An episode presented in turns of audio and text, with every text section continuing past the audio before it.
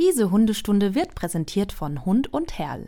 Fashion-Mode für Herrlis und Fraulis in bester Qualität mit fairen Produktionsbedingungen und ganz viel Herzblut. Und das Beste? Mit eigener Stundi-Kollektion und coolen Hoodies, Shirts und Beanies, natürlich abgestimmt auf die Farbwelt der Hundestunde.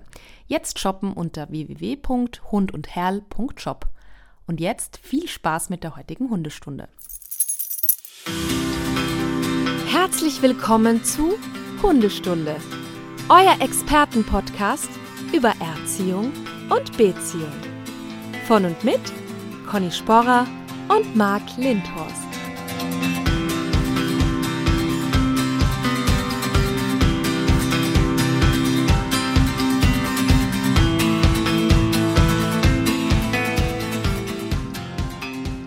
Schönen guten Morgen, Marc. Was ist da los? Richter Nase hat dich verurteilt, habe ich gehört. Richter Nase, auch gut, kenne ich noch nicht. Ja, ja, ich, äh, ja. ja, hier ist ja der Winter zurück. Hier ist aber so richtig Winter, so mit viel Schnee und das bleibt auch liegen und immer wieder schneit das. Mhm. Und da bin ich wohl draußen ungeschützt rumgelaufen, denn Conny. So ist das. Weißt du, aber jetzt kann nichts mehr passieren, denn guck mal. Boah, ist das ein sensationeller Einstieg. Was habe ich jetzt hier auf dem Kopf? Ups. Das geht jetzt hier leider nicht so über die Kopfhörer drüber. Aber Conny kann das ja beschreiben. Moment. Guck mal. Ungefähr, genau. Marc hat eine sensationelle Stundimütze auf. Genau. Die Beanie ist angekommen. Äh, genau. Und jetzt kann nichts mehr passieren. Jetzt. Ja, wir, wir, wir nutzen die Episode ganz kurz, um ähm, unsere tollen Partner Hund und Herr vorzustellen, die ja ein österreichisches, oberösterreichisches Unternehmen sind und uns äh, mit dieser Stundi-Kollektion unterstützen. Und wir sind ganz happy. Es sind jetzt diese Mützen endlich angekommen aus der Stickerei und äh, wir sind dann doch auch froh, dass noch nicht ganz so sehr der Frühling da ist, weil wir sie noch ein bisschen tragen können dann. Ne? Die kann man auch außerhalb von Winter tragen. Das geht auch so, habe ich gesehen. Das kann man ja. machen. Ich habe die auch hier drinnen schon getragen, in der Wohnung. Da muss ich die Heizung zwar runterdrehen, weil sonst explodiert mir der Kopf, aber es geht. Ja, na, ich liebe sie auch. Es gibt sie in drei Farben. Und was ja auch sehr witzig ist, das müssen wir gleich mit Foto dokumentieren nochmal. Äh, Marc und ich haben heute zufällig das gleiche an. Also ich das den auch noch, ne? orangen äh, Stundipulli und Marc das orange T-Shirt. Ein Träumchen. Ja. ja. Also, ähm, die Stundi-Kollektion findet ihr natürlich äh, im Internet zu bestellen auf hundundherl.shop. Und wir freuen uns natürlich über alle Fotos, auch die ihr postet dazu. Gerne auch uns und Hund und Herl tecken. Ähm, das ist wirklich eine ganz, ganz tolle Kollektion geworden äh, mit äh, wirklich auch dem, der Rücksichtnahme auf Nachhaltigkeit und so weiter. Äh, sind ganz hochwertige Stoffe. Ich bin ja schon seit langer Zeit Fan von Hund und Herl. Und ähm, ja, bin ganz happy, jetzt äh, jeden Tag so meine Shirts und Pullis zu tragen. Ja, und mein Wunsch ist immer noch, Conny, wenn die Tour ab 17.06. losgeht in Stuttgart, dass wir dann in ein mhm. Meer von Stundis schauen werden. das wäre natürlich auch super Oder? schön. Das ist doch ja. herrlich. Damit ich auch ja. weiß, worum geht sie heute dann. dass ich nicht einfach was anderes rede. Aber heute reden wir ja über etwas, ähm, da kam nach, wir hatten ja schon mal das Thema Tierschutz. Mhm. Und da kam aber noch mal, kamen noch mal Fragen auf. Und dann haben wir gesagt, uh, da ähm, sind wir jetzt aber auch mal langsam überfragt, weil die sehr speziell waren und dachten, ja. wir suchen jetzt jemanden, der sich damit besser auskennt als wir beide. Also du noch mehr Ganz als genau. ich. Wir sagen mal so, in der Reihenfolge, unser Gast hat sehr viel Ahnung, dann kommst direkt du dahinter und ich weit abgeschlagen. Ich habe da ja, so welches Halbwissen. Unser, unser Wunsch war ja vor allem jemanden quasi aus der, aus der Front auch mal zu befragen, weil es ja da viele Fragen gibt, durchaus auch berechtigt kritische Fragen. Und da freuen wir uns sehr, einen tollen Gast heute zu haben. Es ist so, ich muss ganz kurz meine Connection dahin erklären. Ellen und ich waren ja 2019 unterwegs auf so einer Tierschutztour, die jetzt eigentlich privat gedacht war, weil wir gesagt haben, wir möchten eigentlich uns mal diese Situation vor Ort in Ungarn und Rumänien anschauen. Da gibt es ja immer ganz viele Mythen oder ja, tragische Geschichten über Tötungsstationen und eben dies, dieses Leid der Straßenhunde und dass alle verjagt werden und so weiter. Und wir wollten uns einfach mal ein Bild vor Ort machen und sind losgefahren, hatten so eine Station in Ungarn erstmal angepeilt und haben uns dann wirklich immer so durchgefragt und weiter gefragt, wie, wo wir so als nächstes hinfahren sollten. Und haben dann ähm, eigentlich wirklich ein tolles Bild bekommen und sind dann letztendlich in Timișoara gelandet Das ist eine rumänische Stadt, eine relativ große rumänische Stadt. Die war sogar, äh, wenn ich mich recht erinnere, Kulturhauptstadt Europas vor einiger Zeit. Und da haben wir ähm, ja, einige Tierheime besucht und unter anderem die Casa, jetzt muss ich darauf achten, dass ich es richtig ausspreche, Kane Louis. Wir werden unseren Gast gleich fragen, wie man es richtig ausspricht. Ähm, und zwar kannte ich die so ein bisschen schon von einer Vox-Reportage. Da haben die harten Hunde damals geholfen, das so ein bisschen mit aufzubauen. Und wir haben, ich werde werd den Tag nicht vergessen, Ellen und ich, wir, wir standen da vor dem großen Tor und haben einfach geklopft wie zwei kleine Mädchen und haben gesagt, hallo, wir sind zwei Hundetrainerinnen aus Österreich und Deutschland. Und geöffnet hat uns die Tür der Romulus, der Tierheimleiter da. Ähm, und so ein bisschen ist auch der Name so Programm, also gefühlt mit ein bisschen überspitzter Erinnerung, steht da so ein Zwei-Meter-Typ vor uns und hat uns so nach unten angeguckt und hat gesagt, okay, mhm, mhm, und so ganz skeptisch beäugt. Und dann hat er gesagt, kommt rein, ich zeige euch meine Tierheim. Und dann hat er uns rumgeführt und irgendwie ist das Gespräch aber immer lockerer und netter geworden. Und am Ende war er halt wirklich, also ich verstehe diese Skepsis, die die halt oftmals haben, weil der wusste ja nicht, wofür wir das machen. Es war ja irgendwie auch ein komischer Auftrag. Aber am Ende ist irgendwie eine ganz nette, ähm, ja, eine ganz, ein ganz netter Kontakt entstanden. Wir haben dann auch äh, im Zuge dieser Aktion einiges gespendet an die Tierheime, die wir besucht haben und auch an die Casa und sind dann eben auch in Kontakt gekommen mit dem Verein, der das Tierheim in Deutschland oder von Deutschland aus unterstützt, nämlich die Tierschutzbrücke München e.V. Und da darf ich jetzt direkt unseren Gast vorstellen. Das ist nämlich die Sabrina, die sich bereit erklärt hat, heute uns eine, ein paar Fragen zu beantworten. Und als wir ihr vorher noch äh, im Off erzählt haben, dass wir das gleiche anhaben, hat sie gesagt, ja, ich habe einen Pulli an, der mit Scheiße beschmiert ist. Sie befindet sich nämlich gerade in Rumänien und zwar in Timișoara vor Ort. Und ähm, sie haben dort gerade eine Situation, von, über die werden wir gleich sprechen, die tatsächlich sehr, sehr ernst ist und sehr traurig. Aber erstmal möchten wir sagen, herzlich willkommen in der Hundestunde, liebe Sabrina. Ja, hallo erstmal. Schönen guten Tag. Ähm, freut mich und äh, war ziemlich spontan, aber ja gut, jetzt machen wir es halt live aus dem Tierheim, ja. Sabrina, wie ist das Wetter vor Ort bei euch? Also hier schneit es. Äh, wie sieht es bei ähm, euch aus? Also die letzten zwei Tage war wirklich Kaiserwetter und ab 15 Uhr heute soll es dann regnen. Also wenn wir jetzt hier rauskommen, hoffe ich noch ein paar Stunden trocken ähm, genießen zu können, bevor dann das Unwetter kommen soll. Also soll aber stürmen, noch nicht schneien, ja. ja. Oh ja, okay. Sabrina, kannst du äh, dich und den Verein ganz kurz in ein paar Worten vorstellen, damit unsere HörerInnen ja, sich ein Bild machen können von euch? Ja, klar. Gerne. Ähm, genau, mein Name ist Sabrina, bin jetzt 30 Jahre alt und äh, seit 2014 dabei. Ich bin auch ähm, darauf aufmerksam geworden über die Reportage letztendlich äh, auf Vox habe erst gespendet, ähm, wollte dann irgendwann mal wissen nach einem Jahr, ob mein Geld ankommt. 2014 bin ich dann hier runtergeflogen und hatte das Glück, dass gerade halt ähm, alles umstrukturiert wurde und dann durfte ich mit ins Team rein, was mir halt wirklich unendlich viel Spaß gemacht hat und immer noch macht. Und äh, ja, jetzt habe ich bald irgendwann Zehnjähriges, habe ich jetzt mal festgestellt. Und ähm, der Hund, den ich damals mit der Patenschaft unterstützt habe, also das ist mit meiner Lieblingsgeschichte, der, ist, der lebt noch und der ist bei meiner Cousine. Also oh. der hat ja eigentlich den Stein ins Rollen gebracht. Ähm, der Josh, der wird jetzt, ja, ich glaube, der geht schon auf die Zehen jetzt zu. Mit dem hat alles angefangen und ähm, ja, seitdem bin ich immer zwei bis dreimal im Jahr auf jeden Fall hier unten. Also im Urlaub ähm, fliege ich dann hier runter. Und ansonsten, ja, letztes Jahr waren es viermal aufgrund der besonderen Situationen, die wir haben. Ja. Das heißt, du fliegst dann von München nach Timișoara? Äh, ich gönne mir es, von Dortmund aus zu fliegen. Ich komme aus Wuppertal, oben okay. aus NRW, genau. Und von Dortmund aus geht es dann äh, mit der Wizz Air, mit der Fluggesellschaft dann hier runter. Und darf ich kurz fragen, weil du ja sagst, du bist drei bis viermal jetzt dort vor Ort, verbringst da deinen, in Anführungszeichen, Urlaub. Das heißt, du hast einen anderen Job eigentlich und machst das jetzt nebenbei oder machst du Haupt, also bist du hauptberuflich im Tierschutz tätig? Ähm, nee, ich bin im Büro tätig, habe 30 Urlaubstage und versuche es dann halt ähm, mit meinen Urlaubstagen alles auszugleichen, so dass meistens 15 Tage auf jeden Fall für den Tierschutz draufgehen, plus die ganzen Überstunden, die dann abgebaut werden können. Da ist mein Arbeitgeber auch sehr sozial und ja, dann geht's hier runter, während andere vielleicht anderen Urlaub genießen. Aber für mich ist es halt wirklich den Urlaub, den ich brauche, weil ich kann vom Kopf her komplett abschalten hier unten und den Alltag vergessen. Auch wenn es hier unten auch schlimm ist, da kommen wir ja wahrscheinlich gleich noch drauf zu mhm. sprechen, ist es aber für mich erholsam hier unten, ja. Ich merke, dass das wird eine Folge. Ich habe so äh, constant Gänsehaut irgendwie die ganze Zeit. Das ist für mich halt sowieso immer so ein emotionales Thema und ich finde einfach so toll, wenn sich Menschen da aufopfern. Wir werden ja dann also aufopfern, das klingt jetzt vielleicht ein bisschen zu hart. Du beschreibst ja auch, dass es dir auch viel gibt, aber wir werden ja nachher auch noch drüber reden, was man so individuell tun kann. Aber nochmal kurz zu eurem Verein.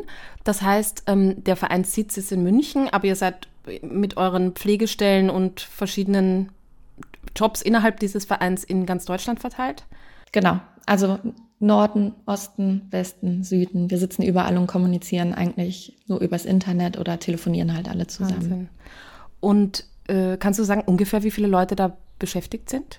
So Zwischen 25 und 30 sind wir aktuell. Okay. Also ich habe mich gar nicht vorher darauf vorbereitet, aber ich würde sagen, ja, an die 30 in verschiedenen okay. Bereichen.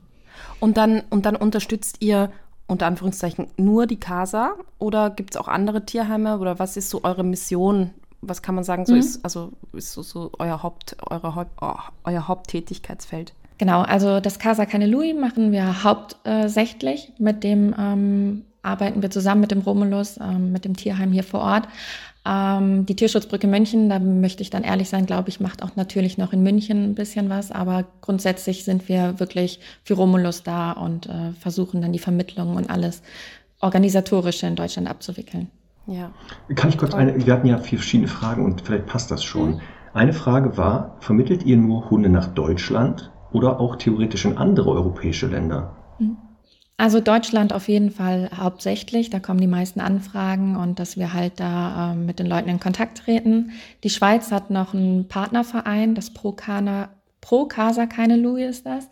Ähm, da arbeiten wir auch mit zusammen, das sind unsere Schweizer Freunde. Wir hatten aber auch schon Hunde, die nach Holland, Belgien gegangen sind und auch nach Schweden.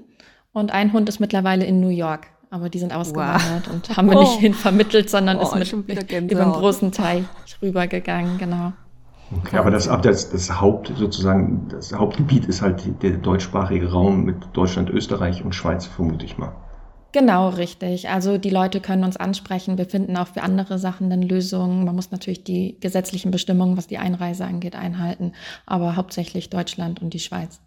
Ich muss ja sagen, ähm, also das äh, Casa ist ja ein privates Tierheim, also hat ja keine staatlichen Förderungen. Korrigiere mich, wenn ich irgendwas Falsches sage. Ne?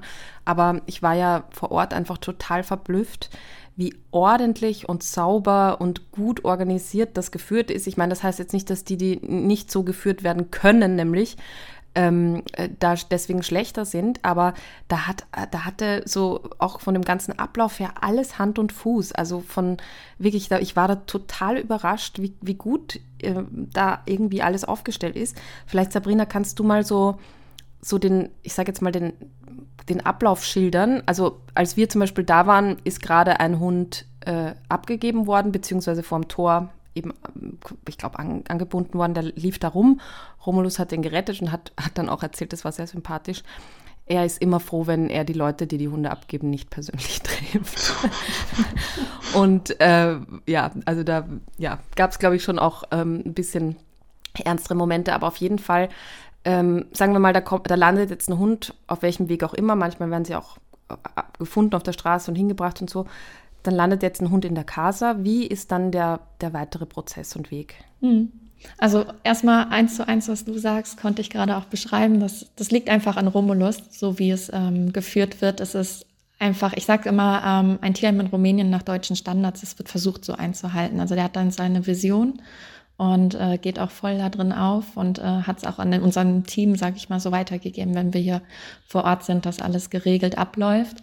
Ähm, er sagt, manchmal ist er der böse Chef, aber ähm, er hat einfach so einen harte Schale weichen Kern. Ne? Das ist einfach unser Romulus. Und ähm, den Spruch, den du gerade gesagt hast, dass er froh ist, die Leute dann nicht manchmal persönlich zu sehen, passt einfach, ähm, kann mhm. ich nur wiedergeben. Mhm. Ähm, wenn die Hunde bei uns ankommen, je nachdem aus verschiedenen Gründen. Also wir holen die ja auch aus der Tötung, sie werden abgegeben oder wir finden sie auf der Straße und wir haben Kapazitäten, dann ähm, kommen die Hunde bei uns in ein Zwinger. Das, ähm, muss man halt einfach so sagen. Auch wir haben Zwinger. Ähm, ich bin nicht gut im Schätzen. Ich hätte jetzt gesagt, vorne sind drei Meter mal drei Meter und noch ein hinterer Bereich ein Meter mal drei Meter, ähm, wo sie dann erstmal unterkommen. Wir kümmern uns dann um die Entwurmung, ähm, alles Medizinische, was ansteht.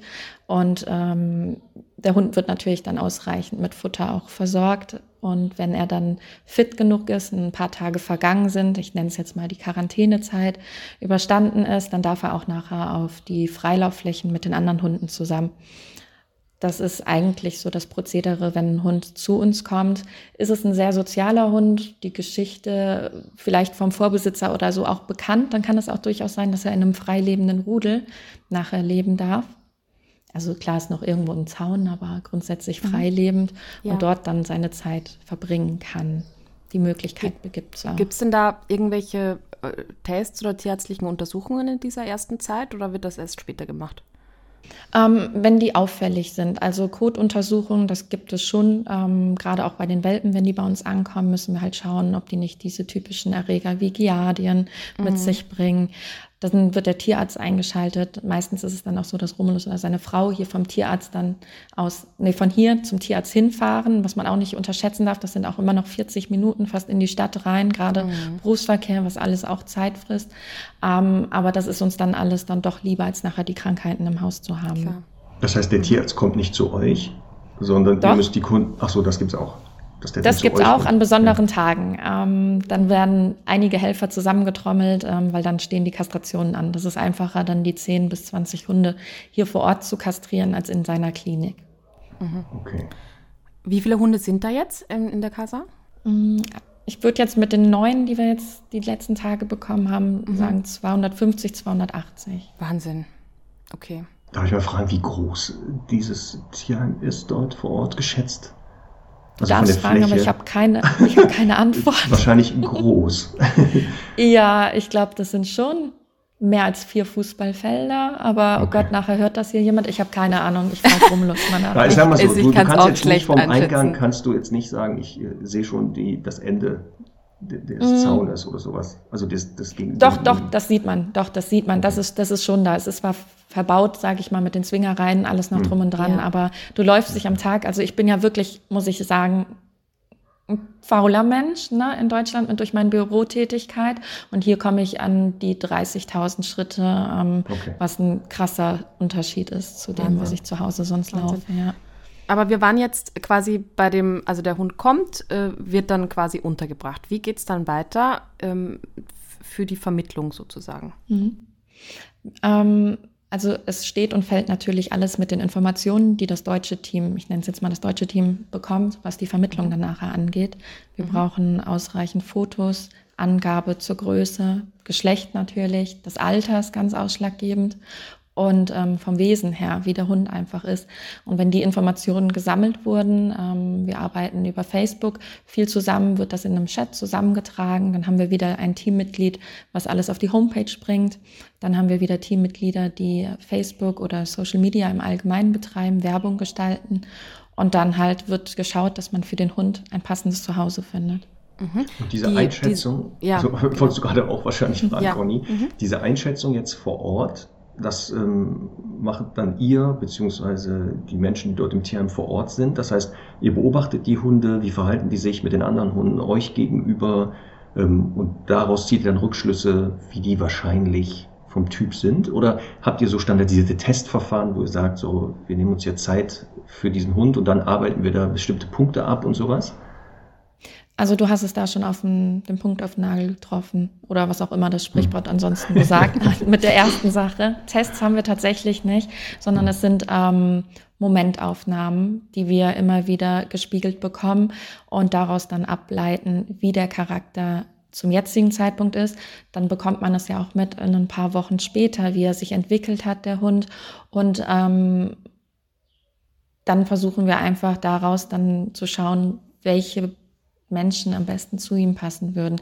Ähm, wir haben so eine Art Katzentest, aber ich bin davon überhaupt kein Fan und ähm, auch Romulus sagt mittlerweile, machen wir nicht mehr. Es bringt einfach nichts. Die Hunde, die sind im Zwinger, manche laufen noch nicht mal an der Leine. Und wenn wir ihnen das dann umschnüren und dann zu uns ins große Lager gehen, wo die Katzen leben, sind die erstmal so geflasht von diesem Eindruck, von diesem großen mhm. Lager, dass diese Katzentests nicht ausschlaggebend sind. Also mhm. finde ich, meine persönliche Meinung halt, ist, dass, äh, dass das nicht viel bringt. Aber wenn es gewünscht ist, versuchen wir es auch mal umzusetzen. Aber grundsätzlich sagt man den Leuten auch einfach, hey, wir können euch da nicht 100 Prozent die Garantie geben, dass das mit einer Katze Ja, ihr klappt. müsstet einfach die Katze in den Zwinger bringen. Spaß beiseite. Dann brauchen wir aber auf jeden Fall 120 Katzen, weil ich glaube, danach sind es dann weniger leider. Und dieser Katzentest, weil du hast ihn jetzt speziell erwähnt, wo er sagt, mhm. also die, die, Aussage über diesen Test, so wie wir den hier bisher durchgeführt haben, ist eher fragwürdig. Ähm, habt ihr so viele Nachfragen nach Leuten, die sagen, ich würde einen Hund nehmen, aber ich habe Katzen, ist der verträglich oder wie ist der entstanden? Ja, ich würde jetzt fast sagen, so 30 Prozent. Also ob, manche sagen auch einfach und sind sehr entspannt und sagen, das wird schon gut gehen. Und äh, mhm. äh, manche bestehen natürlich wirklich drauf und dann müssen wir sagen, es geht nicht. Ähm, aber auch sehr viele sind dabei, die sagen, das kriege ich schon hin. Meine Katze ist vor allem Hunde gewöhnt. Das ist auch immer sehr wichtig. Total. Und, ähm, ja. ja. Ich, Du triffst gerade einen total wunden Punkt, weil wir innerhalb des äh, neuen Formats Dein perfekter Hund gerade so ein bisschen dieses Thema haben, dass sehr viele Katzen haben und dann natürlich zu Recht auch die Menschen irgendwie sagen, das, das ist halt auch meine oberste Priorität. Ich will jetzt nicht, dass die Katzen darunter leiden. Aber wir hatten jetzt halt auch so einen Fall, wo die Katzen halt 0,0 an Hunde gewöhnt waren. Und du kannst ja dann immer mit jedem Hund in so einen, in so einen Katzenbereich gehen und der ist dann halt erstmal überfordert und irgendwie kann man sagen, okay, der kriegt keine kreisrunden Augen und will sofort alle jagen und fressen.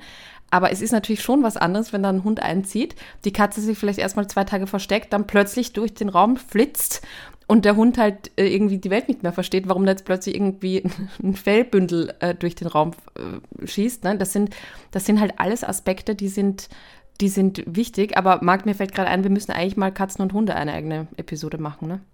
Ja. Das wäre nicht so schlecht.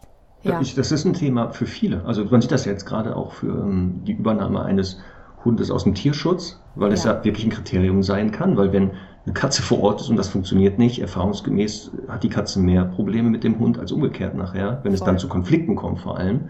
Ähm, und das macht Sinn, dass wir auch doch mal eine Folge machen, Hund und andere Haustiere und da speziell vielleicht Katzen. Da müssen wir natürlich mit unserem Katzenwissen glänzen. Dran, wir werden eine Katzenexpertin oder einen Experten einladen, auf jeden Fall. Aber ja. da habe ich übrigens mal richtig tolle Adoptanten gehabt. Die haben sich so viel Mühe gegeben und haben dann der Katze in ihren Räumlichkeiten wie so Treppen gebaut, dass die dann nach ja. oben flitzen ja. konnten. Und dann hatten die halt wie so Klettermöglichkeiten an den Wänden und das war super. Das hat echt toll nachher geklappt. Ja, super. Das ist eh auch immer sehr wichtig. Aber jetzt nicht zu viel über Katzen heute.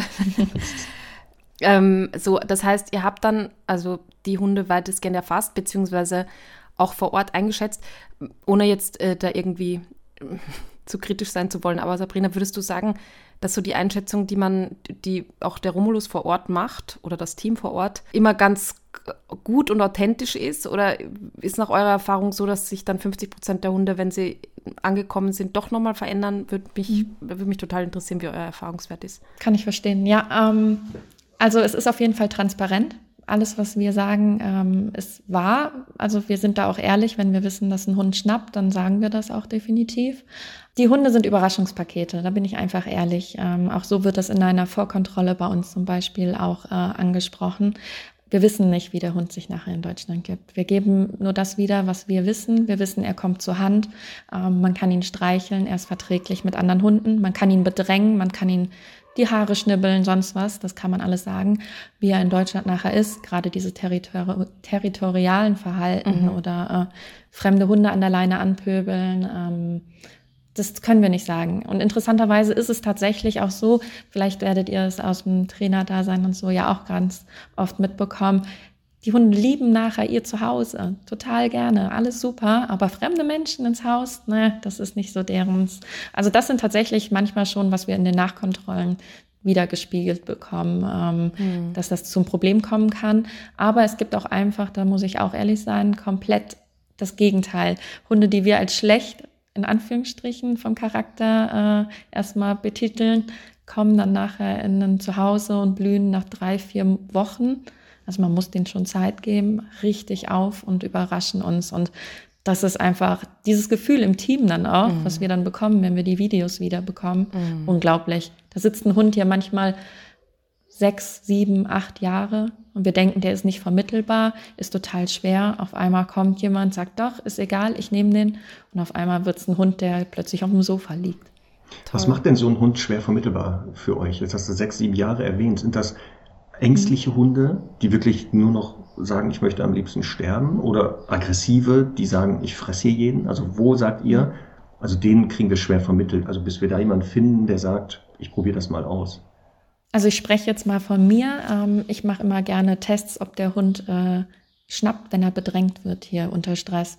Und ähm, wenn der Hund sich da nicht aggressiv zeigt und mega panisch ähm, von A nach B rennt, dann finde ich, hat das wirklich schon eine gute Chance, äh, vermittelt werden zu können. Dann braucht es halt viel Geduld, weil er lässt halt viel über sich ergehen. Das, ähm, natürlich kann es eine arme Socke sein, die trotzdem weiterhin ein Angsthund in Deutschland bleiben wird, ähm, aber definitiv bessere Chancen als jemand, der uns sofort in die Hand äh, beißt und äh, sich noch nicht mal ein Geschirr anlegen lässt oder es sofort durchbeißen würde. Da ist es dann doch nochmal äh, so, dass speziellere Leute benötigt werden.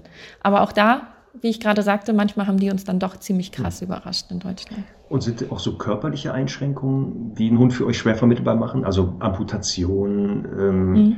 irgendwelche Verletzungen oder Erkrankungen, wo ihr sagt, Mist, ich sage, ich erfinde jetzt mal, der hat nur drei Beine, mhm. den krieg, der ist vom Verhalten zwar super, aber wir wissen jetzt schon, den kriegen wir kaum vermittelt. Ja, also auch das Alter spielt eine ganz große Rolle. Das nenne ich mal fast ist auch schon ein Handicap. Ähm, viele wollen natürlich junge Hunde, ähm, aber wirklich so Handicap-Hunde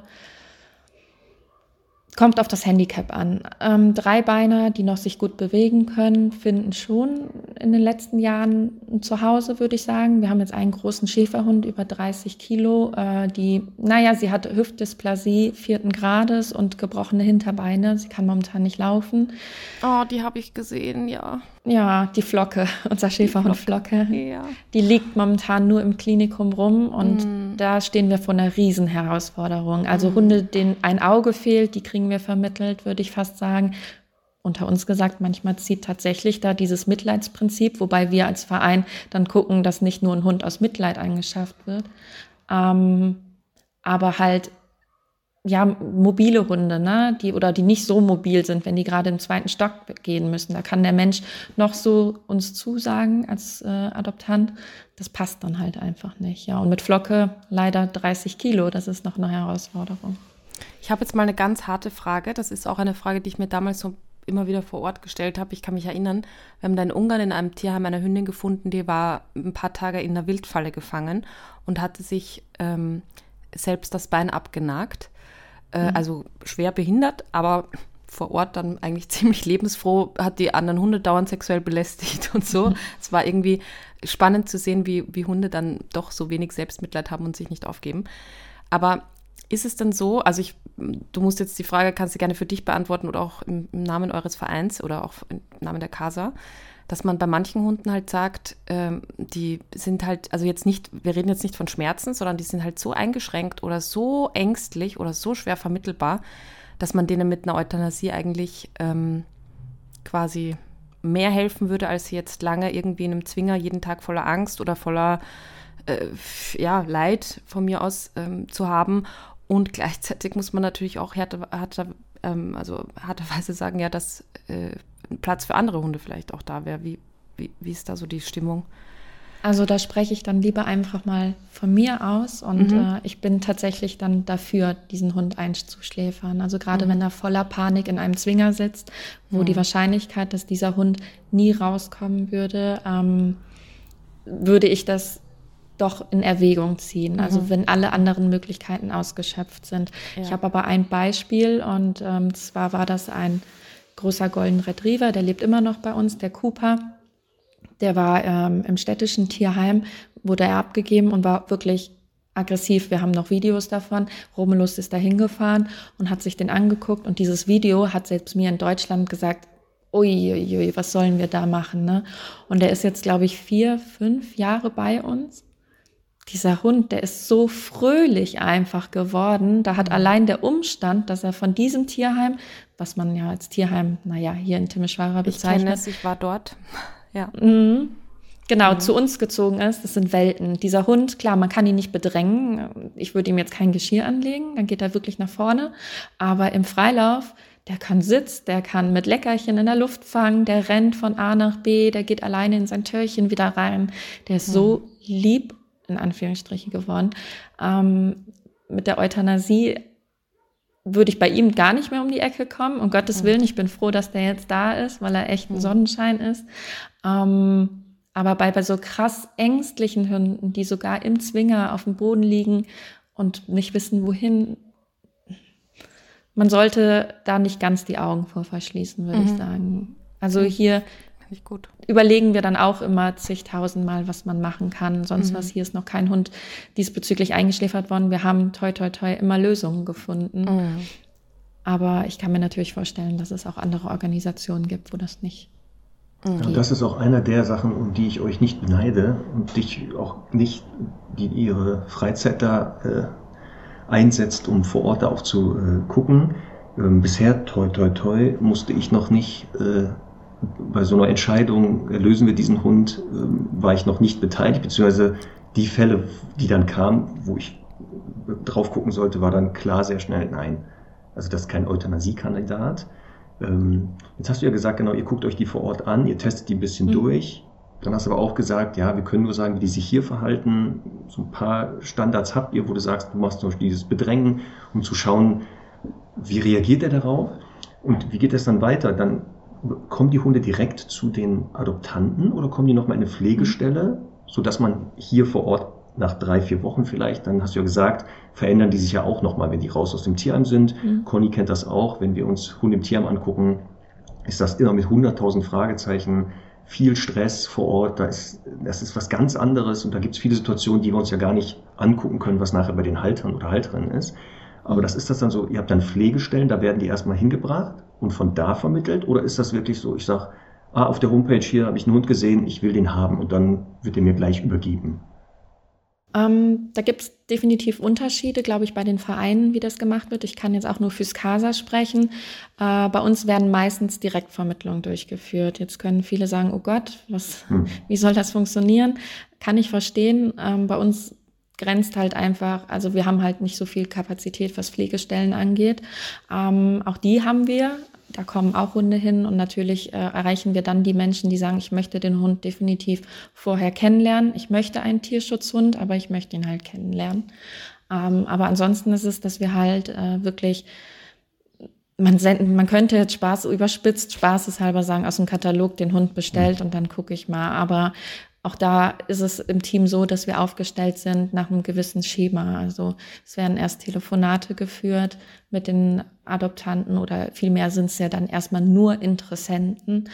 Und ähm, wenn das Telefonat ein gutes Gefühl weckt, dann geht ein Selbstauskunftsbogen raus, wo die Interessenten dann Fragen beantworten und uns auch ein bisschen ja versichern, dass sie es ernst meinen. Ähm, gerade für uns ist das im Nachgang immer noch mal schön, noch mal nachzulesen auch. Und wenn da alles passt, dann wird nachher das Team der Vorkontrolle ähm, tätig. Die organisieren dann jemanden, wer in diesem Bereich deutschlandweit, wie gesagt, vermitteln wir. Das ist immer ein bisschen schauen, ähm, wer denn da jetzt gerade hinfahren könnte, dass der dann die Leute vor Ort besucht dann wird eine Art Fortkontrolle durchgeführt. Und wenn die Kontrolle positiv, also wirklich gut ausfällt und auch zur Beschreibung des Hundes passt, also wenn da sich Leute jetzt melden würden, zum Beispiel für einen Herrenschutzhund, dann muss es natürlich auch die Gegebenheit sein, dass da ein Herrenschutzhund einziehen kann. Und wenn die gut ausfällt, dann gehen wir ins Vermittlungsgespräch wirklich, teilen mit, wo der Hund in Deutschland ankommt und die Papiere werden fertig gemacht. Okay, also ihr schaltet schon eine Barriere vor, nicht die Leute rufen an, ach, ich habe jetzt hier auf der Facebook-Seite den Hund gesehen, können Sie mir mal mir kurz schicken, am besten per Post, ich, per Einschreiben, ich nehme den dann an. Das heißt, ähm, die Gespräche, das Abtasten so ein bisschen, was sind so die Wünsche, passt das von dem, was die so sagen und dann aber auch wirklich in Deutschland kommen Leute live zu den Leuten, also nicht nur ihr glaubt das, was die da sagen, sondern jemand fährt dorthin, ihr habt so ein Netzwerk von Menschen, die da die Vorkontrollen durchführen und die fühlen den nochmal auf den Zahn und gucken sich das auch wirklich mhm. an, ob das, was da gesagt wurde, wir leben, weiß ich nicht, in Parterre und in Wirklichkeit äh, 14. Stock, dass man schon sagt, wenn wir jetzt wirklich diesen Hund hier im Idealfall ja als Endstation äh, übergeben, dass das schon passt. Das macht genau. ihr schon. Ne? Genau. Ja. Dann war auch eine Frage ähm, ganz oft, wie kann ich Pflegestelle werden? Weil du hast ja gesagt, mhm. ihr habt ja auch Kapazitäten, die natürlich immer ausgelastet sind, garantiert. Und wir hatten sehr viele Fragen von unseren Stundis. Wie kann ich denn Pflegestelle werden? Welche Voraussetzungen muss ich erfüllen? Oder vielleicht auch Vorkontrollen durchzuführen? Also gibt es da mhm. Möglichkeiten hier dann in Deutschland irgendwie euch zu unterstützen? Also Thema Pflegestelle sehe ich äh, fast identisch, was auch eine Endstelle angeht. Es, man muss alles genauso aufbringen. Man muss Zeit, Geduld, äh, das passende Umfeld für das Tier mitbringen. Einziger Unterschied, am Ende muss man sich von dem Tier nochmal trennen. Also, wobei wir viele Pflegestellen Versager haben, ne? die dann doch auf dem Hund sitzen bleiben und den behalten und nicht wieder hergehen. Ist immer schön. Aber ist jetzt nicht negativ Tier. gemeint, Versager. Nein, nein, nein, nein. Das ist eher also positiv doch, gemeint wenn die Leute mit mir reden, dann kommt da schon so ein Zwinker-Smiley so hinterher. Ja. Aber ähm, grundsätzlich ist es natürlich für uns als Verein auch ein bisschen traurig. Ne? Also ja. schön für den Hund, dass er da bleiben kann, aber es geht wieder eine gute Pflegestelle verloren. Ja, total. aber nein, guck mal, wenn jetzt jemand äh, als Pflegestelle versagt hat, den Hund dann behält, weil er feststellt, mhm. komm, den lasse ich hier, heißt das ja nicht, dass man trotzdem eine Pflegestelle sein kann. Also der Trend geht ja auch zur Mehrhundehaltung. Definitiv, ja. Also ich hoffe, ich erreiche dann jetzt sehr viele, die sagen, hey, dann nehme ich halt doch noch mal den zweiten, aber dann nicht noch mehr aufstocken, denke ich mir manchmal. Also nein, alles gut. Es ist auch echt schön, wenn die Hunde dann da bleiben dürfen. Für die, die wissen ja nicht, was eine Pflegestelle ist, der Hund. Nee, aber ansonsten, man muss auf jeden Fall viel Zeit und Geduld mitbringen. Also Zeit Natürlich sollte man sich am Anfang einräumen, wenn das Tier in Deutschland ankommt, um mit dem wirklich das Hunde einmal eins äh, durchgehen zu können. Aber auch vor allem, was auch das Alleinbleiben angeht, Stubenreinheit, das sollte man alles mitbringen. Ähm, die Tierarztkosten werden vom Verein getragen bei uns. Das heißt, da ist man immer im engen Austausch und äh, Futterkosten bringen die Pflegestellen meistens alleine auf. Ähm, also da muss man einfach das Gespräch mit uns suchen, wenn man Pflegestelle werden möchte. Und wo und, können sich ähm, jetzt unsere Stundis bewerben bei euch? Gibt es eine E-Mail-Adresse oder eine, irgendeinen Kontakt, wenn jetzt jemand sagt, was mhm. was? Wir sollten sowieso die, eure Homepage nochmal äh, erwähnen. Wir packen natürlich alles in die Shownotes auch, aber die werden ja gerne mal nicht gefunden. Deswegen, genau, vielleicht, mhm. Sabrina, kannst du mal sagen. Genau, auf unserer Internetseite gibt es eine Rubrik, eine Rubrik äh, Vermittlung und da sind unsere Vermittler aufgeführt und die nehmen sich dann auch den Pflegestellen an. Da haben die jeweils ihre einzelne E-Mail-Adresse noch hinterlegt. Und äh, wenn man Pflegestelle werden möchte, könnte man dann mit denen in Kontakt treten. Und das wären dann sozusagen auch die Pflegestellenbetreuer, die jeweiligen Vermittler. Magst du noch mal die Seite nennen?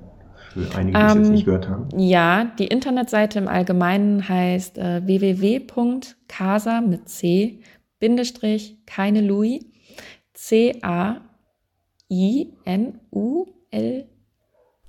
Nein, ich glaube.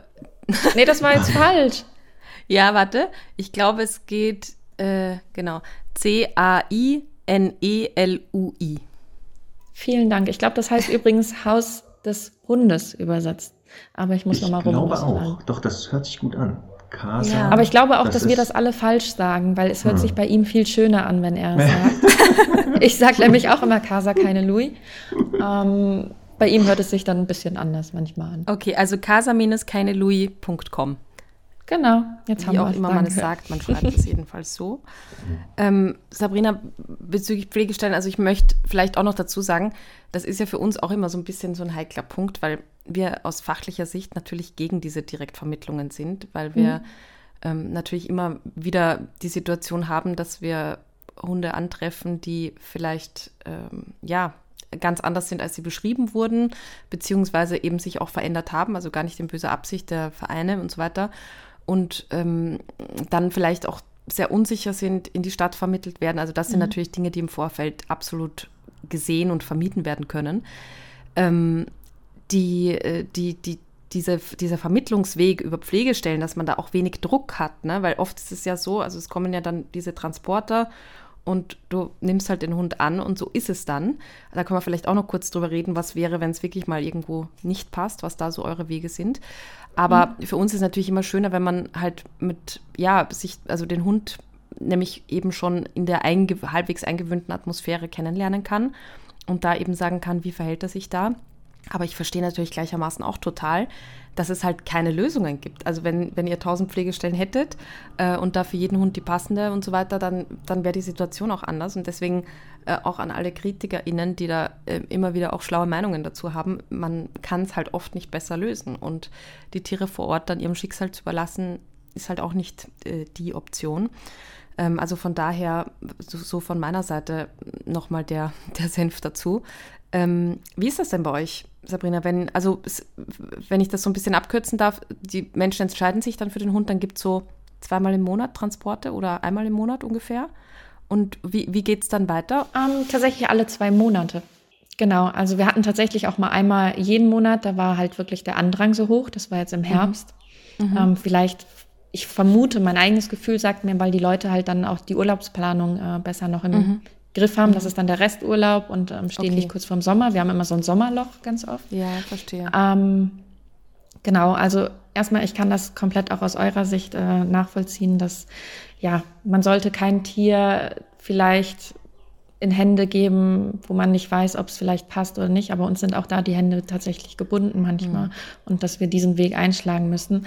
Wir sind immer dankbar über Pflegestellen, aber auch da muss der Hund natürlich hinpassen. Und manche Hunde hätten einfach gar nicht die Chance. Wahrscheinlich, weil wir noch nicht mal eine passende Pflegestelle für den haben mhm. und freuen uns dann immer über, ja, Traum zu Hause. Und mhm. die Rücklaufquote tatsächlich bei uns, ähm, ich bin wirklich sehr stolz aufs ganze Team, also muss ich sagen. Also ich habe jetzt keine Prozente, die ich euch nennen kann, mhm. aber ähm, wir haben jedes Jahr um die 250 Hunde ungefähr vermittelt. Und wenn wir jetzt bei aber selbst wenn es 20 sind, die zurückkommen, ist das für uns ein sehr guter Schnitt und wir finden Toll. bis jetzt immer Lösungen, ja. Und da spricht ja die Statistik einfach schon für sich, ne, muss man sagen. Ja. Und da möchte ich auch noch ganz kurz was dazu sagen, weil du gesagt hast, oft äh, sind halt, wenn Fremde ins Haus kommen und so weiter, das ist eine schwierige Situation. Wenn man sich für einen Welpen entscheidet, einen portugiesischen Wasserhund, einen Australian Warum nimmst du jetzt den portugiesischen Wasserhund? Ja, weil, das, weil es gerade eine Schwemme gibt an Wasserhunden. Ja, auch. Habt ihr auch gerade wieder viele? Ja, total. Das ist komisch. Und äh, das sind jetzt beides, nur so ganz random als Beispiele, ne? Sehr, sehr skeptische, also skeptisch, der, die Wasserhunde eher sind skeptisch gezüchtet, also sollten auch eine Funktion haben als Wachhunde. Ähm, und Australian Shepherd sowieso Hofhunde, also natürlich auch äh, äh, Hütehunde, aber eben auch in Amerika auf den Farmen benutzt als Hofhunde. Das heißt, alles sehr territoriale Rassen. Und äh, das können wir ja wirklich aus der Erfahrung sagen, das ist 50-50. Ähm, ob man jetzt einen Welpen, da äh, quasi der am Anfang noch sehr süß ist und vergisst den halt zu erziehen, weil er noch so so klein ist und so weiter und dann halt mit einem Jahr auf einmal äh, mit Fremden komisch ist oder ich halt einen Hund habe, der, der halt einfach schon ein bisschen fortgeschrittener ist, vielleicht in der Entwicklung und da skeptisch ist. Man muss halt beide erziehen und ein Bewusstsein dafür haben, dass das halt ein Thema ist. Deswegen bin ich ja so ein Fan davon, ganz früh in eine gute Hundeschule zu gehen, ähm, um sich solche Sachen eben auch zeigen zu lassen, beziehungsweise erklären zu lassen, was dann denn da jetzt wichtige Regeln sind von Anfang an. Also, Marc, korrigier mich, wenn du es anders hast bei dir. Wir können wirklich sagen, es ist genau 50-50 die Tierschutzhunde, die Probleme machen, die ja keine echten Probleme sind, sondern meistens nur Nachlässigkeiten der Menschen, äh, genau gleich wie alle Hunde vom Züchter. Also das was du jetzt sagst, ist ja das Spannende. Diese sogenannten Second-Hand oder Dritt-Hand, Vier-Hand, wann auch immer, ähm, die Leute wollen ja oft genau nicht einen Hund aus dem Tierschutz, weil sie befürchten, der hat ja schon Probleme und bringt bestimmte Probleme mit. Und dann holen sie sich einen Welpen und stehen aber auch nach zwei bis drei Jahren bei uns mit Problemen, wo man dann auch sagt, okay, also man sieht genau, dass das jetzt nicht unbedingt damit zu tun hat. Aber was Sabrina jetzt auch sagt, natürlich, die Hunde, die jetzt da ähm, vor Ort sind, die landen jetzt nicht da aus, weil da Entscheidung stattgefunden hat, glaube ich, oder jemand verstorben ist. Weil ich habe ja jetzt hier rausgehört, da werden die Hunde gerne vorm Tor mal angeleint oder einfach los oder werden einfach rumrennen gelassen. Also na, ne, das sind ja dann auch Fälle, ich, also hier in Deutschland so ähnlich ist das ja. Also das scheint ja überall so zu sein, dass die Menschen irgendwann sagen, das geht nicht mehr. Ähm, wobei ich ja dann sage, wenn ich dann bitte nochmal auch im letzten Schritt an den Hund denken und nicht einfach anbinden, sondern da reingehen. Also ich glaube auch bei euch wird das jetzt nicht so sein, dass wenn man dann dahin kommt, schon sich so ganz klein macht und sagt, ich muss den Hund hier abgeben, äh, dass mhm. man da fertig, also angeschnauzt wird oder sowas, sondern dass ihr ja froh seid, dass da jemand wenigstens noch ein paar Fragen beantworten kann, also zu, die ihr ja habt. Also deswegen ähm, glaube ich das auch. Ähm, und was Conny sagt, ist genau dieses, ähm, das sind Überraschungspakete, ja. Also die können sich, das hast du ja auch gesagt, dieser eine Fall, der sich ja so positiv entwickelt hat, wo du gesagt hast, also hätte ich damals die Entscheidung treffen müssen, ich hätte den erlöst und letztendlich ist der doch ganz anders, zeigt genau, dass es echt darauf ankommt zu sagen, wir schätzen die vor ein, also es gibt so eine Raster, wo wir sagen, okay, die sind vermittelbar, um dann denen Zeit zu geben und die entsprechenden Leute zu finden, die dann sagen, okay, passt das oder passt das nicht. Eine Frage oder viele Fragen waren, und das ist jetzt natürlich ein bisschen kritisch gemeint, aber ist ja auch eine absolut berechtigte Frage. Ist es denn wirklich sinnvoll, alle Hunde aus dem Ausland nach Deutschland, Österreich und Co. zu bringen? Ähm, Gibt es denn nicht andere Maßnahmen vor Ort? Also wie ist da eure, euer Zugang dazu? Ja, das ist die Frage auch, die ich mich im Privaten immer wieder, der ich mir immer wieder stellen muss. Mhm. Ja, die deutschen Tierheime sind auch voll. Ich kenne aber auch Tierheime, die aufgrund dessen, weil sie schwer vermittelbare Hunde nur noch haben, sich äh, mit anderen Tierheimen zusammentun und auch mhm. Hunde, ich nenne es jetzt mal, kommen lassen, die dann die Chance bekommen, ein Familienhund zu werden. Ähm, schön wäre es, wenn es uns überhaupt nicht geben würde. Das ist, glaube ich, die Antwort, die man immer nennen kann. Ähm, was mir halt gleich im Sinn halt auch kommt, ich nenne es immer, es sind so viele Kollateralschäden hier entstanden. Was sollen wir denn mit denen machen? Sollen wir nur, weil sie auf der Welt sind, sie jetzt missachten oder sonst was? Und wir brauchen doch Lösungen. Und Deutschland möchte ja jetzt hier wahrscheinlich keine Tierheime jetzt bauen und so. Also was sollen wir denn dafür mit, mit denen jetzt machen? Und ja, dann ist halt mal die Lösung oder mit unter anderem die Lösung, sie nach Deutschland zu bringen, um ihnen noch ein schönes Leben zu schenken. Es gibt ja diesen einen Spruch, den ich wahrscheinlich jetzt nicht zusammenbekomme, aber man kann auf jeden Fall nicht alle retten, aber halt für dieses Tier eine andere Welt schaffen. Und das ist unter anderem dann auch das, was uns anspornt, immer weiterzumachen. Und ja, es ist nicht fein, dass alle nach Deutschland vielleicht kommen. Es wäre schöner, wenn man andere Lösungen findet, aber man muss den Tieren, das ist meine Meinung, helfen. Und mhm. wenn es doch Leute gibt, die denen ein Zuhause schenken, dann sollte man doch auch den Weg einschlagen, denke ich. Jetzt habe ich rausgehört, ihr arbeitet also auch mit Tierheimen zusammen. Ich weiß das auch hier im Norddeutschland, dass es Tierheime gibt, die aus ähm, Tierschutzvereinen ähm, aus dem Ausland oder Tierheimen Hunde nehmen, weil die sagen, wir haben halt noch Kapazität und weil die halt auch wissen, die vor Ort diese Hunde da nicht vermittelbar hier in Deutschland, wenn wir die jetzt hierher holen, kriegen mhm. wir die ganz schnell vermittelt. Also ihr arbeitet halt auch mit Tierheimen zusammen mit, genau. wo ihr sagt, wir haben da Kooperation. Ne? Ja, die Möglichkeit gibt es auch. Und das ist ja dann auch ein bisschen wie eine Art Pflegestelle. Ne? Also, dass man den Hund dann nochmal live auch sehen kann, mit dem Gassi gehen kann und, und, und. Das mhm. es auch.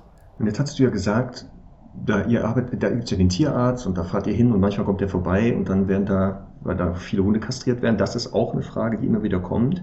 Warum werden die Hunde, bevor die nach Deutschland kommen, kastriert? Warum lässt man mhm. die nicht unkastriert und entscheidet hier vor Ort, ist das überhaupt möglich, also sinnvoll? Ich kann das nachvollziehen, wenn die da vor Ort verbleiben, dass da vielleicht das echt sinnvoll ist, die zu kastrieren, weil dann eine unkontrollierte Fortpflanzung verhindert wird. Aber hier in Deutschland also ich habe das auch immer wieder Fälle, ähm, ich weiß nicht, wie ihr das handhabt, ist das generell so und wenn ja, warum? Aber das war immer wieder eine Frage auch, die wir bekommen haben. Also warum kastrieren, bevor die hier eingeführt werden? Also wir haben ansonsten hier ein Riesenproblem im Tierheim. Da kann ich ja. jetzt wieder aus meiner okay, also Erfahrung das heißt, äh, hier eine sprechen. Grund das ist, weil du sagst, nicht. mit den Unkastrierten werden wir hier intern ein Problem haben. Und wenn der hier für fünf ja. Jahre sitzt, wir können die nicht so organisieren. Das ist ein Grund, warum ihr sagt, sobald die hier auftauchen, kastrieren wir. Die sind besser haltbar für uns. Ja, also ja. das haltbar trifft es tatsächlich, ja. ja. Und natürlich, wir wollen hier auf jeden Fall keine Welpen. Also wir wollen auch in Deutschland keine Welpen. Unsere Tiere sollten, wenn die nach Deutschland kommen, nicht entwischen und plötzlich doch irgendwie Babys bekommen. Ich kann es verstehen aus Verhaltenssicht, dass man sagt, zu, vielleicht zu früh kastriert. Also kennt ihr euch beide euch wahrscheinlich besser aus als ich sogar.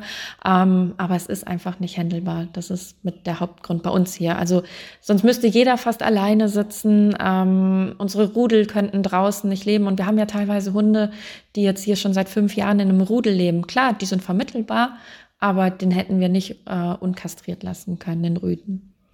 Das kann ich nachvollziehen, wenn du sagst, genau, mhm. wir können aufgrund der, der Haltungsbedingungen hier nicht unkastrierte Hunde halten. Also einmal, weil wir dann hier die Fortpflanzung, die unkontrollierte haben, dann haben wir hier noch mehr. Ähm, und einige Hunde halt, wenn sie nicht kastriert sind, nicht vergesellschaftbar mit anderen sind. Ja. Das kann ich ja gut nachvollziehen, ne? genau. Ähm, dass das ein Grund sein könnte. Die jungen Hunde, die reisen äh, unkastriert natürlich aus. Also das ist halt so, die sind noch zu jung zum Kastrieren. Wenn sich jetzt jemand entscheidet, einen Welpen haben zu möchten nach der 16. Woche, ist das im Tierschutz, also im Ausland ja möglich. Ähm, der ist dann noch nicht kastriert. Und dann legen wir denen mhm. es natürlich nahe, es in Deutschland mit Rücksprache ihres Arztes mal irgendwann machen zu lassen. Mhm. Wenn sie verantwortungsbewusst sind und das Verhalten natürlich es eher zulässt, dass das Tier nicht kastriert werden sollte, ist es auch okay, nur bitte, bitte, bitte keine Welpen produzieren. Ich, ich muss irgendwie schmunzeln gerade, weil ich kenne ja irgendwie beide Seiten. Und ich finde, wenn man da einmal vor Ort war, dann sieht man, wie lächerlich klein dieses Problem Kastration ist. Also da gibt es wirklich ganz, ganz andere Sorgen. Und das ist halt ja. auch ein bisschen ein, ja, es ist halt, es, es ist, ist natürlich immer gut und schön, wenn man vor Ort auch ein bisschen etwas verändern kann. Also als wir da waren, haben wir halt immer wieder so als Tenor gehört, die Leute sind oftmals, also gerade in den ländlichen Regionen, einfach haben überhaupt kein Bewusstsein für äh, Kastration. Also die haben ja dann oft einfach Hofhunde, die quasi in engem Verhältnis zu dem Hof sind, aber keine klassischen Familienhunde, die sich da querbeet einfach vermehren. Dann haben die Leute oft keine Zäune. Das ist halt auch einfach so ein banales Problem. Und ähm, ja, da, dadurch wird es einfach immer wieder diesen, diese unkontrollierte Vermehrung geben. Mhm. Deswegen sind natürlich Kastrationsprojekte wichtig. Macht ihr denn vor Ort ähm, da auch was in die Richtung? Also ich weiß, dass es viele Vereine gibt, die sich dem auch annehmen, aber gibt es da irgendwie vor Ort äh, Projekte oder sagt ihr, wir sind so mit unseren Hunden da äh, in der Casa beschäftigt, dass äh, wir da gar keine Zeit und Kapazitäten dafür haben? Tatsächlich haben wir auch äh, Kastrationstage. Ähm, wir hatten jetzt in den letzten Jahren immer mehrere Tage im Jahr, dass ähm, uns Tierärzte unterstützt haben, teilweise aus der Schweiz. Jetzt hatten wir auch ähm, letztes Jahr einen rumänischen Tierarzt, der sich eine Woche lang Zeit genommen hat. Und dann konnten halt die Bewohner von den umliegenden Dörfern ihre Hunde zu uns bringen. Oder ähm, das Schweizer Team hat die sogar zu Hause abgeholt und äh, abends wieder nach Hause gebracht. Dann wurden die kastriert, kostenfrei, Zähne wurden noch alles gemacht. Ähm, ist mit viel Aufwand verbunden. Man muss vor allem erstmal Überzeugungsarbeit leisten. Das ist mhm. wirklich schwierig bei den Leuten. Ähm, mhm dass die das einsehen, dass ihr Hofhund, ihr Kettenhund vor allem, also am meisten hängen ja. die an der Kette ähm, hier in den Dörfern, ähm, doch bitte, bitte auch kastriert wird. Man könnte jetzt sagen, ja, an der Kette, wie will er sich fortpflanzen? Naja, dann kommt der nächste Streuner und halt dann ist es ja, passiert. Die sind da sehr kreativ, wenn es um Fortpflanzung mhm. geht. Definitiv, ja. ja. Und ähm, ja, leider muss ich sagen, ist es mit der Kastration sehr schwierig. Also viele wollen ihre Tiere nicht kastrieren lassen lassen. Da sind wir wieder beim Thema Überzeugungsarbeit. Aber stattdessen verbrennen sie ihnen lieber den Nasenrücken als Beispiel, weil mhm. sie halt glauben, das äh, schützt ihr Tier vor Krankheiten. Also so ist es hier tatsächlich noch vor Ort. Das ist wirklich auch eine Wahnsinnserfahrung, die wir da vor Ort gemacht haben. Stopp, stopp, stopp. Ja. Nochmal. Dort gibt es den Glauben, dass wenn man den Nasenrücken des Hundes verbrennt, der vor bestimmten Krankheiten geschützt ist. Genau, also Staupe soll das, glaube ich, sein. Ich äh, habe noch nie mit Ich glaube, ich habe gehört Tollwut. Okay. Weil ich glaube, das ist auch irgendwie logischer, weil es ja auch für den Menschen gefährlicher wäre. Ähm, aber ist auch egal. Es ist ja ein totaler Quatsch. Und man sieht wirklich so viele Hunde, mhm. gerade in Rumänien, die da einfach Brandmale haben an der Nase und das hat damit zu tun, ja. ja. Cool, spannend. Mhm. Wusste ich zum Beispiel gar nicht. Mhm. Dafür haben sie Zeit auf jeden Fall, ja. Hm. Mhm. Okay. Aber, ja. aber gut, aber, also es gibt dieses vor Ort, ihr bietet der Bevölkerung an, wenn diese mhm. Tierärzte vor Ort sind, die Hunde zu kastrieren. Das Problem ist halt nur, die zu überzeugen, das zu tun mhm. aus den besagten Gründen. Weil das muss man auch immer wieder bedenken, wenn man hier in Deutschland sitzt und dann über Auslandstierschutz redet, äh, dass das Verhältnis der Bevölkerung in diesen Ländern anderes ist als hier. Also vor einigen hundert Jahren war das hier nicht anders, glaube ich.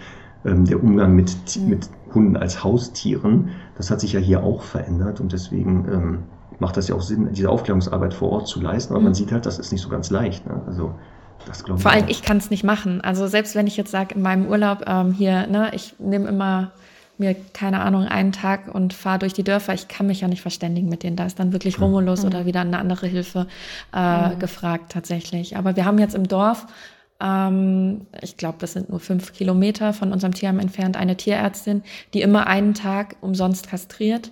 Die haben wir jetzt für uns gewonnen. Und da sind jetzt, glaube ich, auch schon über 70 Tiere jetzt in der letzten Zeit kastriert worden. Also da fließt jetzt unser Geld rein, weil wir halt gemerkt haben, es hat nicht so gefruchtet. Jetzt bei der letzten Kastration, da bin ich einfach ehrlich, es kamen nicht so viele zu uns mit ihren Tieren gefahren. Uns fehlte die Kapazität, die Tiere abzuholen. Und ähm, jetzt haben wir halt diese tolle Lösung gefunden, dass wir im Dorf halt eine Praxis haben, Toll. die einmal in der Woche halt auch umsonst kastriert. So eine Frage, die ganz viele auch gestellt haben jetzt. Wir sehen halt, es ist ein bisschen auch ein Fass ohne Boden. Was kann man jetzt so als Einzelperson mit normalen Mitteln tun? Also was hilft euch, was hilft den Hunden mhm. am meisten? Was sind die Möglichkeiten?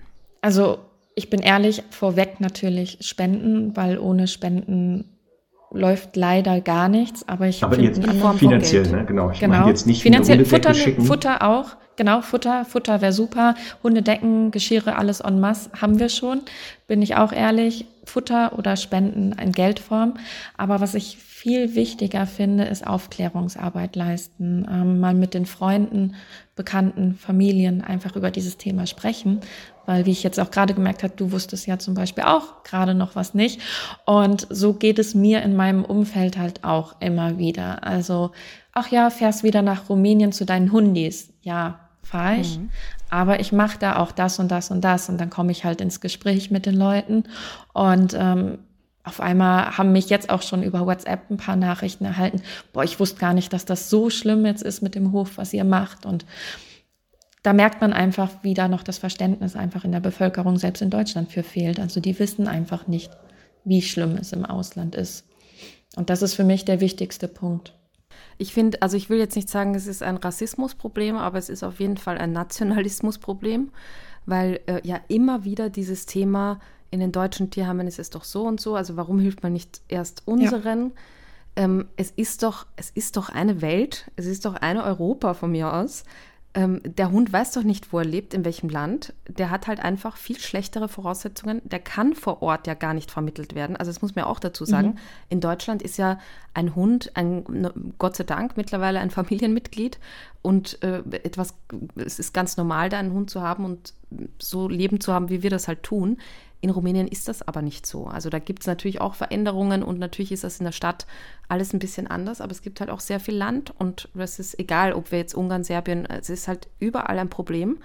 Und die haben einfach nicht diese Möglichkeiten. Deswegen finde ich halt so großartig, dass es da Organisationen für euch gibt, die wirklich auch diese Reisen und so weiter auf sich nehmen und äh, da einfach helfen. Aber bitte, bitte äh, nicht so in Grenzen denken. Ich meine, das gilt eh für viele Lebensbereiche, aber hier ist es halt wirklich nochmal extra lächerlich, finde ich. Und weißt du was, Conny, früher hatte ich auch diese Einstellung, wo ich gesagt habe, solange es doch noch Tierheime, unsere Tierheime voll sind, warum sollen wir Hunde aus dem Ausland importieren? Mhm. Und seit einigen Jahren verändere ich auch meine Sichtweise und genau im Gespräch, so wie mit Menschen wie mit dir, Sabrina, und so dieses ähm, zu verstehen, ja, wir, unsere Tiere sind auch voll, aber wir hören ja genau, es gibt ja die Möglichkeit, Kooperationen abzuschließen und auch vor Ort etwas zu tun, dass sich meine Sichtweise auch verändert hat. Also ich finde eure Arbeit ganz, ganz, ganz, ganz mhm. wichtig da, vor Ort vor allem.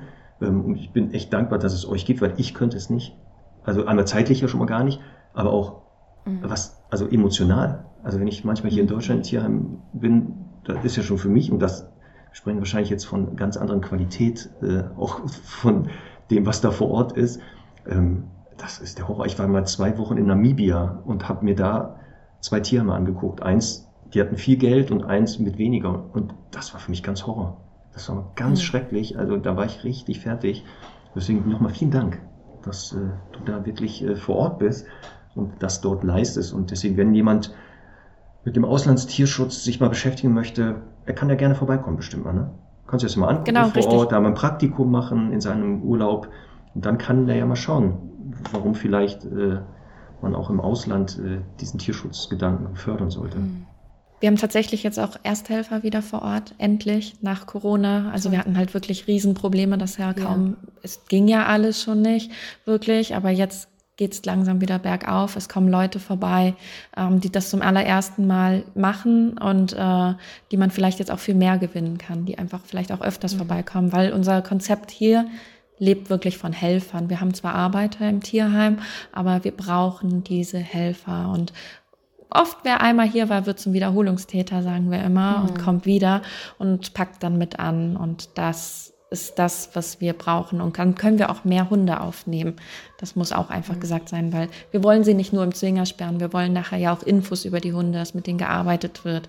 Nur so kann unser Vermittlungsgeschäft in Anführungsstrichen auch fortgeführt werden. Also kommt vorbei. Ja. ja, Ellen und Conny waren ja frecherweise ohne mich einfach da. Vielleicht beim nächsten Mal nehmen die beiden mich mal mit.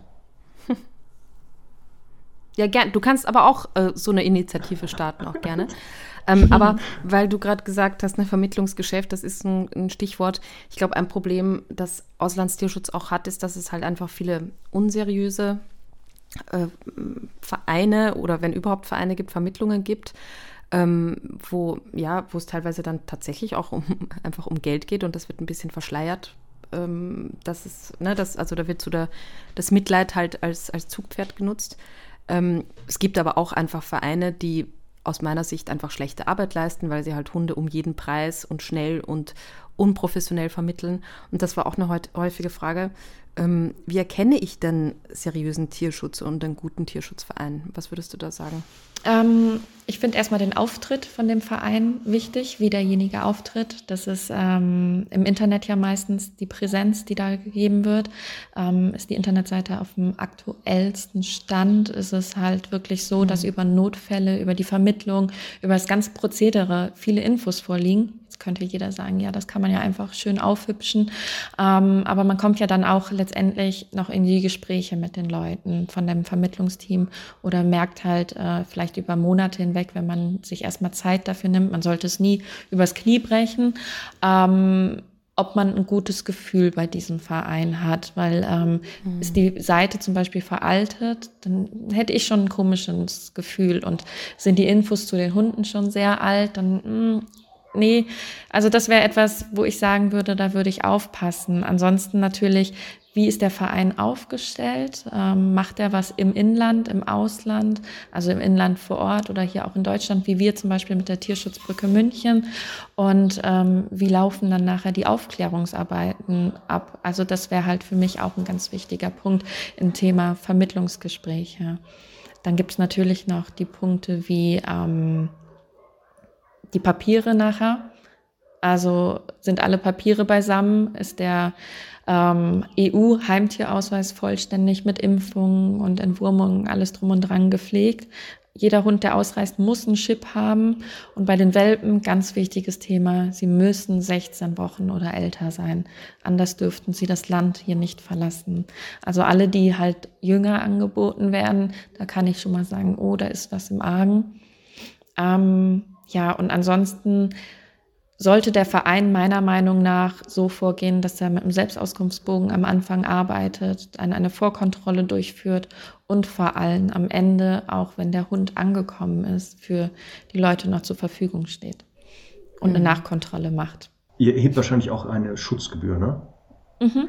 Äh, genau. Magst du mal sagen, wie hoch die so ist, weil viele Leute mhm. auch hier keine Vorstellung haben. Was ist denn da realistisch, aber auch hier, was ist seriös? Weil Conny ja gesagt hat, mhm. ein Tierschutz, das ein, leider im Ausland haben da einige ähm, Leute ein Geschäftsmodell entdeckt und haben gemerkt, mhm. oder oh, kann man da leicht Geld mit verdienen mit der wahre Hund? Also wo sagst du, ist, kann man sich so wahrscheinlich preislich drauf mal geistig mhm. einstellen, dass man da äh, planen kann? Also wir liegen jetzt aktuell bei 380 Euro. Wir haben vor ein paar Jahren 290 gehabt, mussten aber dann jetzt auch äh, aufgrund ganzen Benzinpreise und so weiter und mhm. die anderen gestiegenen Kosten auch erhöhen. Ähm, es gibt Vereine, die auch noch mehr mit drin, äh, ich glaube über 400 schon liegen, wo vielleicht aber dann halt auch äh, Krankheiten wie Mittelmeercheck und so alles mit drin ist. Bei uns liegt es aktuell bei 380 Euro und ich würde sagen, alles so ab 300 bis 450 ist realistisch. Wollte ich mich auch gerade sagen. Also drunter sagst du auch, dass wenn jemand unter, das ja. kann nicht funktionieren. Und darüber kann passieren, weil der Hund halt bestimmte Erkrankungen hat oder bestimmte ja. Sachen da passiert sind, die man dann wieder verrechnen muss. Ne? Also ich würde sagen, jeder seriöse Tierschutzverein kommt noch nicht mal mit einem Gewinn dann dabei raus. Yes. Also das sind äh, wirklich mhm. äh, die Kosten gedeckt. Das fängt ja schon an mit Entwurmung, Impfung bei uns, Kastration, ähm, letztendlich auch fixe Kosten im Tierheim und so die mhm. Löhne der Arbeiter, Strom und am Ende natürlich auch ähm, die Fahrt nach Deutschland, die noch mit da drin ist. Wir liefern nicht bis zur Haustür, aber der Sprinter fährt halt schon ein paar Kilometer. Mhm. Ja, ist ja hier in Deutschland auch, dass die Tierschutzvereine, wenn sie eingetragene Vereine sind, der nicht Gewinn erwirtschaften dürfen, sonst verlieren sie auf diese Gemeinnützigkeit.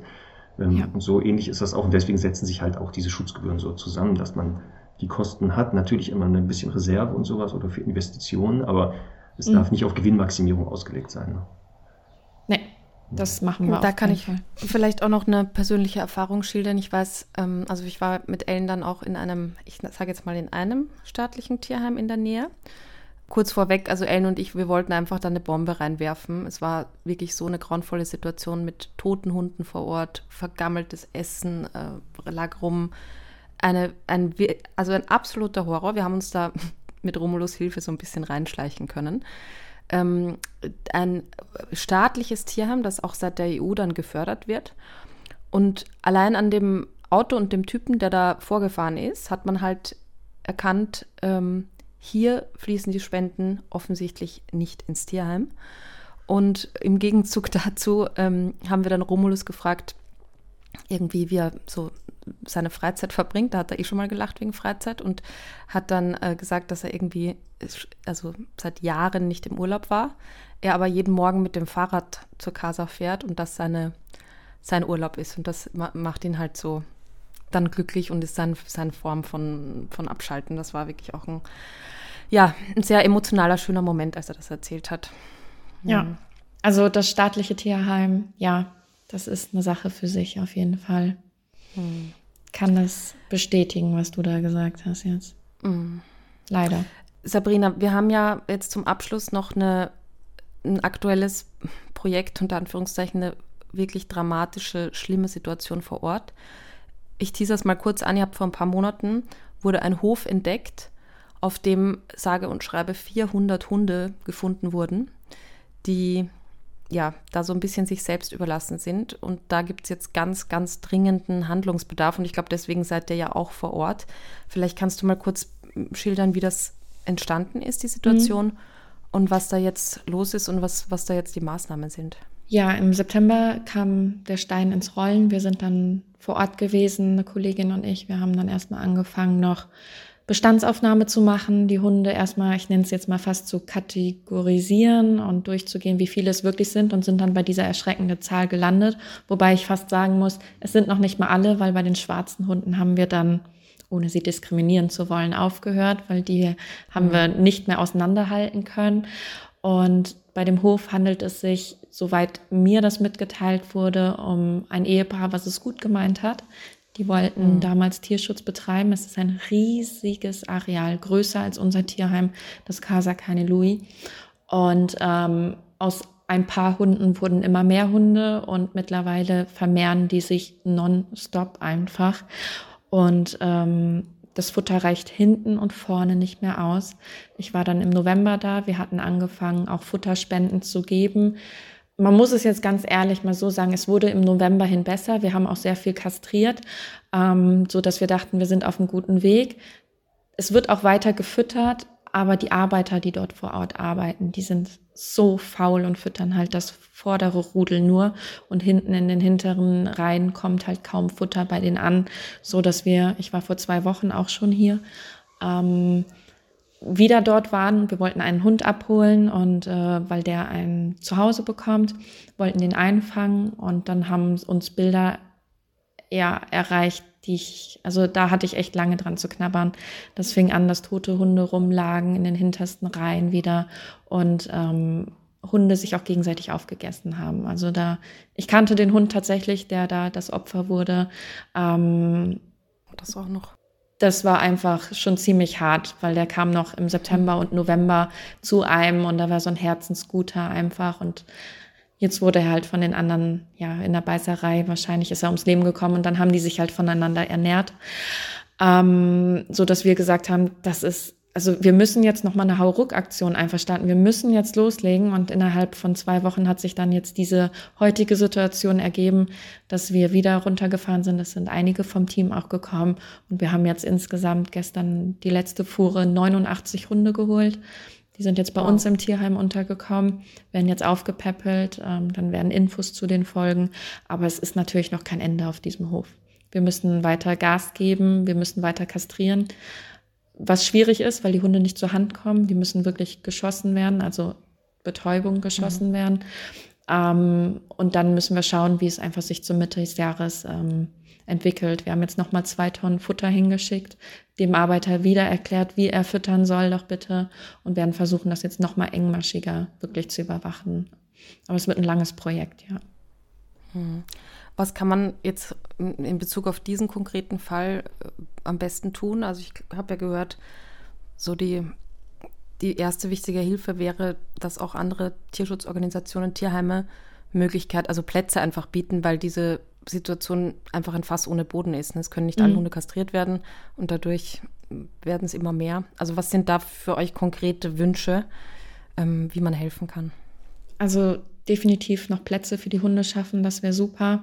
Allein wenn es eine Organisation wäre, die vielleicht nur fünf nehmen könnte, auch im Land hin und her fahren, ähm, wäre vielleicht eine Möglichkeit. Ich erinnere mich an 2015. In Slatina gab es damals einen großen Hilferuf. Da war es dann nachher so, dass äh, wir 15 Hunde aufgenommen haben aus diesem Tierheim. Ähm, andere Organisationen auch 15 vielleicht und so wurden es halt ein paar weniger. Ähm, das wäre unser erster Wunsch und ansonsten für alle, die gerade zuhören, würden wir uns natürlich über Geldspenden freuen, um weiter Futter ranzuschaffen, weil es werden definitiv nicht alle Hunde von diesem Hof geholt werden können. Wir brauchen Geld für die Kastration und vor allem für das Futter weiter. Das wären unsere größten Wünsche. Also sollte sich eine Organisation jetzt hier angesprochen fühlen, bitte, bitte Kontakt aufnehmen. Ähm, wir würden dann alles weitere in die Wege leiten. Müssen natürlich schauen, wie es sich dann mit dem Einfangen gestaltet, weil das ist wirklich echt eine Hausnummer auf diesem Hof, die Hunde einzufangen. Aber wir würden da auf jeden Fall gerne in Kontakt mit anderen Vereinen treten. Also falls jemand zuhört, genau hast du gesagt, ähm, in den Folgenbeschreibungen werden eure Kontaktdaten sein. Mhm. Falls wird eine Tierschutzorganisation hier in Deutschland oder ein Tierheim sagt, wir haben hier noch Plätze, bitte dann Kontakt aufnehmen. Und du hast ja auch gesagt, selbst wenn es nur ein Hund wäre, es ist wieder einer, ja, genau. der gerettet wird. Also man muss ja. jetzt nicht sagen, wir können 30 Hunde nehmen, sondern es würde schon einer sogar reichen. Ne? Genau. Wir müssen dann, also ich muss natürlich auch ein bisschen um Verständnis noch betteln. Wir äh, müssen natürlich schauen, wir können jetzt nicht jedes Mal hinfahren, einen Hund nur wegholen. Nein. Das muss dann alles ja, wieder äh, organisiert werden, wann man was macht. Ähm, genau, da müssten wir einfach schauen, weil der Hof, der liegt von uns hier ungefähr 50 Minuten entfernt. Man fährt durch den dichten Stadtverkehr leider erstmal. Aber ähm, wenn wir da irgendwie was organisiert bekommen, dann würde, soll es daran nicht scheitern. Also wir geben uns da die beste Mühe. Hauptsache, es werden weniger Hunde auf diesem Hof. Aber das heißt, wenn jetzt ähm, hier jemand zuhört, der vielleicht Rentner oder Rentnerin ist und sagt, ich habe ein großes Fahrzeug, ich würde mich auch bereit erklären, irgendwie hin und her zu fahren, ähm, Hunde abzuholen, äh, vielleicht Tierärztinnen oder Tierärzte zuhören, die sagen, ich hätte auch Lust, ein bisschen was ähm, ehrenamtlich zu machen, einfach bei euch melden und ja. gucken, wie man dann das ähm, quasi vereinbaren kann. Gerne auch einfach ein Mail schicken an podcast.hundestunde.live. Wir leiten das natürlich gerne weiter. Oder nochmal Referenz auf die Homepage www.casa mit C minus Kainelui, also C-A-I-N-E-L-U-I.com. Und wir, wie versprochen, packen alle Infos auch nochmal in die Shownotes. Ja, liebe Sabrina, vielen, vielen Dank äh, für deine Zeit. Das war sehr, sehr aufschlussreich, glaube ich, für viele. Ähm, ich finde auch toll, wie das jetzt so in, der aller, in aller Kürze organisiert werden konnte, dass du da jetzt vor Ort auch äh, bist. Du hast gesagt, der, der, das Stromaggregat äh, also leistet den Strom fürs WLAN. Das hat auch ganz toll durchgehalten. Das ist echt äh, Wahnsinn. Was äh, habt ihr heute noch auf dem, auf dem Plan? Ähm, wir müssen die neuen Hunde, die 89 Stück, noch alle einordnen mhm. und schauen, ähm, mhm. ob es denn wirklich ein Bub ist, wo wir schon dachten, dass es ein Bub ist oder nicht. Nicht, dass es nachher noch Überraschungen gibt. Dann müssen alle entwurmt mhm. werden. Das Alter muss noch geschätzt werden. Es muss geimpft werden, wobei das wird sich noch über ein paar Tage jetzt erstmal ziehen. Mhm. Aber ähm, Gesundheitszustand checken, da, also wir werden heute den ganzen Tag noch in der Zwingerreihe bei den neuen Hunden verbringen und schauen und vor allem prüfen, dass sie sich nicht kloppen beim Essen. Also die sind alle mhm. so hungrig.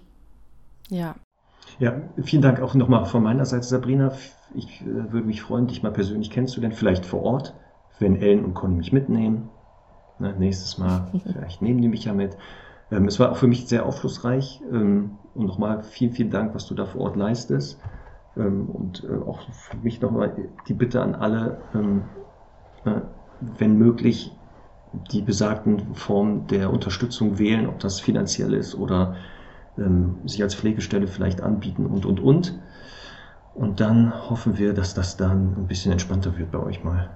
Das hoffe ich auch. Also die nächsten Monate werden nochmal spannend. Aber lieben Dank erstmal auch für das Gespräch heute. Danke dir, danke auch im Namen aller Stundis. Ja, sage ich jetzt einfach mal genau. so. Und liebe Grüße an alle vor Ort und auch an Romulus. Richtig aus, der freut sich. Der kennt dich noch. Sehr gut. Aber in guter Erinnerung, keine Sorge. Ich wollte gerade sagen, in, genau, in welcher Form. Ne? Doch, doch. Perfekt. Okay, ihr Lieben, dann einen schönen Tag wünsche ich euch noch. Ja, ich auch. Dankeschön. Bis dann. Tschüss. Bis dann. Ciao. Tschüss.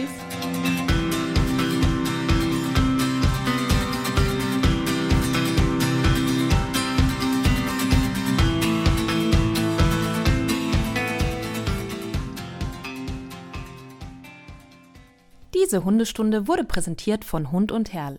Fashion-Mode für Herrlis und Fraulis in bester Qualität mit fairen Produktionsbedingungen und ganz viel Herzblut. Und das Beste? Mit eigener Stundi-Kollektion und coolen Hoodies, Shirts und Beanies. Natürlich abgestimmt auf die Farbwelt der Hundestunde.